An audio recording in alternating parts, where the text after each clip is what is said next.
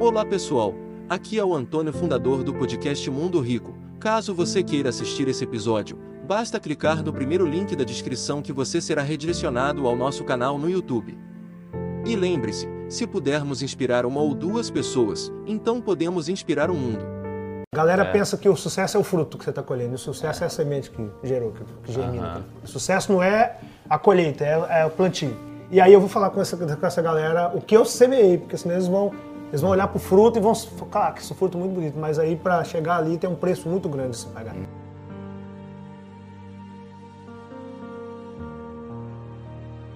De onde saiu esse cara? Nascido em comunidade uhum. e filho de um pedreiro com a dona de casa.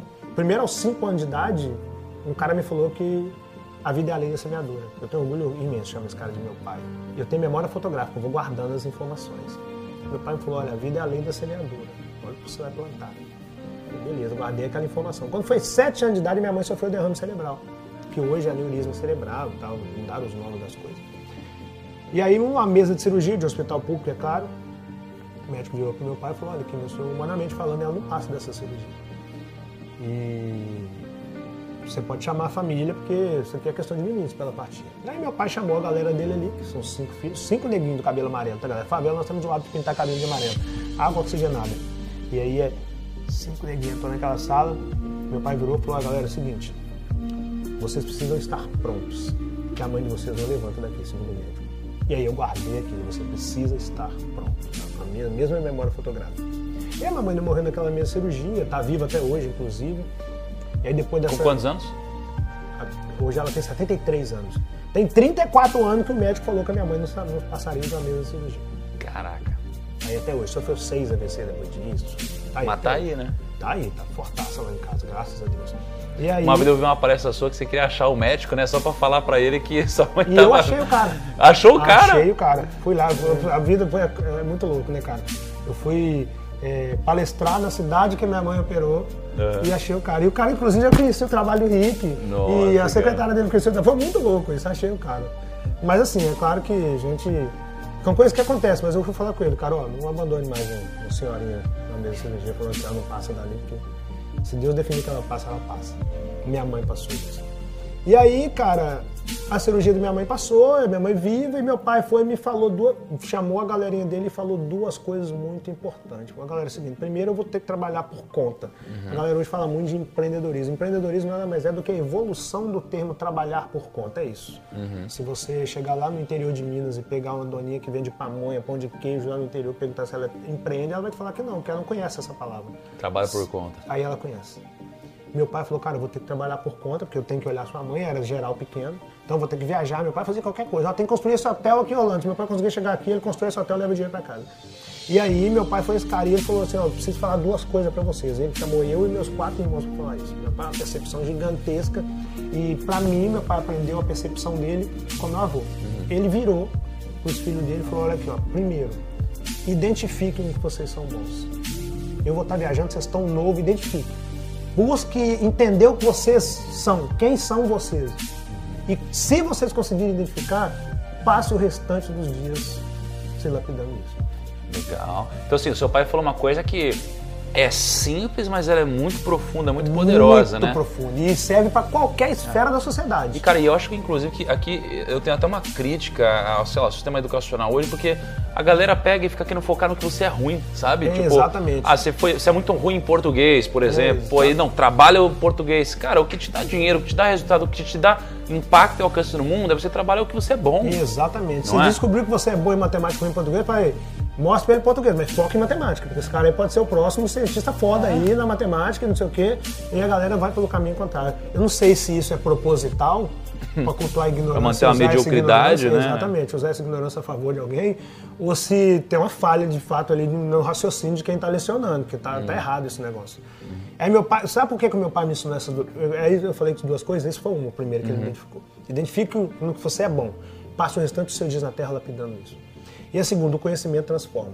Uhum. Então você tem que ter conhecimento. Meu pai me falava isso porque ele falava, olha, eu vou trabalhar viajando. E meu pai tinha um medo muito grande de que era só viagem por terra, essas coisas. Ele tinha um medo muito grande de numa dessa ele não voltar. Uhum. E ele não ter falado isso com, com, os filhos, vocês têm que identificar o que vocês é bom e passar o restante dos dias lapidando isso, etc. Porque ele tinha medo de ele não voltar e não ter oportunidade de falar com ele pra gente. E aí, eu comecei primeiro a trabalhar porque eu queria comer carne. Eu, gostei, eu sempre gostei muito de carne. Olha como é que é louca a vida, né? Então, em 1985, carne era muito caro. Uhum. Muito caro.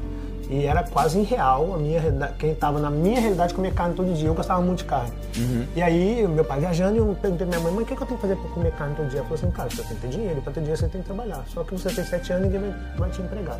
Eu falei, peraí, ninguém se eu não começar a trabalhar por conta, igual meu pai. Que a minha memória fotográfica guardou que ela pode trabalhar por conta. E aí, eu plantei uma horta no quintal da minha casa e comecei a vender verdura. Comecei a trabalhar porque eu queria comer carne. Você tinha quantos anos, né? Sete anos de idade. Você começou a plantar verdura com 7 anos de idade? 7 anos de idade. Por que, que eu comecei, fui fazer uma horta? Porque meu pai tinha me falado que era a lei da semeadura a vida. falei, cara, então se eu semear e cultivar, eu vou colher. Naquele caso seria, eu ia semear, eu comecei a plantar alface, couve e almeirão. Eu ia semear, cultivar aquilo e colher. Uhum. E começar a vender, aí comecei a vender. E aí eu vi que venda dava. Falei, peraí, cara, eu consigo vender. E aí eu era o único moleque da minha idade que vendia. Os outros jogavam bola, jogavam bolinha de gude, etc. Até a mãe dos moleques começou a falar, olha, Tuca trabalho, o Tuca tem as coisas dele, o Tuca é isso, o Tuca é aquilo. E as mulheres começaram a olhar pro Tuca, uhum. que era eu, que Tuca é meu apelido de infância. E aí os moleques começaram a despertar a vontade de vender também. E eu vendia verdura de manhã e à tarde eu vendia sacolé. Aí os, os, os moleques não tinham horta, que eles, tinham, eles não tinham tanta coragem igual eu para plantar a horta, mas à tarde eles vendiam sacolé comigo. Uhum. Aí eu fui vender sacolé e essa galera começou a ir. Eles iam tudo o mesmo caminho que eu ia. Eu falei, cara, não precisa, para vender você não precisa andar atrás de mim, você pode vender em qualquer lugar. E eu comecei a liderar e eu vi que eu tinha, que a galera me ouvia. E cara, a galera me ouve. E a galera, se a galera me ouve, eu tenho que saber falar. E aí, vendo a galera me ouvir, e parar para me ver os molequinhos, e eu moleque também, eu comecei a identificar que eu falava bem que eu tinha o dom da oratória. Eu falei, cara, isso pode ser meu dom. Eu guardando as informações, meu pai tinha me falado, identifica que você é bom. Aí eu descobri que eu era bom naquilo, falei, eu vou começar a ler. E aí comecei a ler.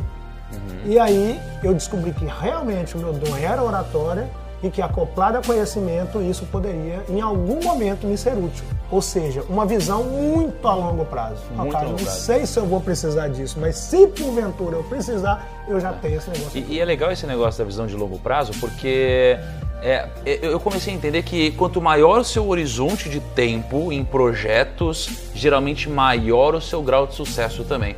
Né? O, o, o, sucesso ele precisa de um prazo. É como precisa uma lei da natureza em que, cara, uma árvore não fica grande da noite para o dia. Você é, precisa ir regando, inclusive, isso exatamente. tudo, né? Exatamente. Uma criança, ela é nove meses para ela estar tá pronta para ver o mundo. Para vir ao mundo, pra só para chegar mundo. aqui. E é o restante da vida lapidando para estar tá pronta e alguns vão embora sem estar tá pronto. É verdade. Então, é, eu identifiquei isso. E olha, o meu o horizonte de tempo meu de, de começar a ler para colher isso foi simplesmente 40 anos. Nossa. Você tem 41 hoje, 41. Né? Falo que eu demorei 41 anos para chegar onde eu estou. Isso, você não pode desistir com seis meses, com dois meses, você não pode, com um ano, você não pode desistir. E tem gente que às vezes, pô, tem 30 anos, tem 40 anos e fala, putz, é muito tarde, não dá mais tempo. E dá, né, cara? Não dá tempo, não tem essa, porque tem dois fatores que pesam. Primeiro, você pode chegar aos 40, nascendo dentro de uma comunidade, com o conhecimento que eu tive por escolha lá atrás e por visão a longo prazo, para chegar em algum momento e colher e aí fica mais fácil para você. Ou você pode chegar aos 40 e resolver dar certo, mas não ter conhecimento, e aí não vai ser impossível para você, só que aí você vai ter que trabalhar três dias por um, cara. Você vai ter cada dia você tem que fazer três, porque o seu tempo é menor. E aí você vai ter que ser bom, por exemplo, em finanças, mas vai ter que ter conhecimento também. Você vai ter que pegar várias coisas e conseguir. Não é impossível para quem vai começar com os dos 40, mas é mais difícil. Só que não pode ser fácil. Então se apegue a 1%. E a galera fala assim, cara, só tem 1% de chance de dar certo. Eu falei, então é nessa 1% que eu vou me pegar. Uhum. E aí tem essa mágica. Então, 40 é tarde? Depende para quem e qual é a realidade, o que você está disposto a fazer com essa idade. Uhum, Pagar exatamente. o preço, porque cortar na pele.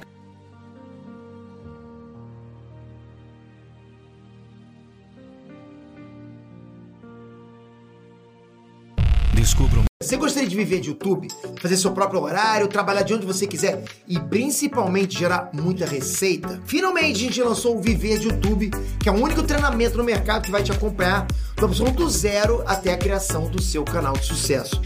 Basta garantir sua vaga clicando no botão abaixo para começar seu império no YouTube, hein?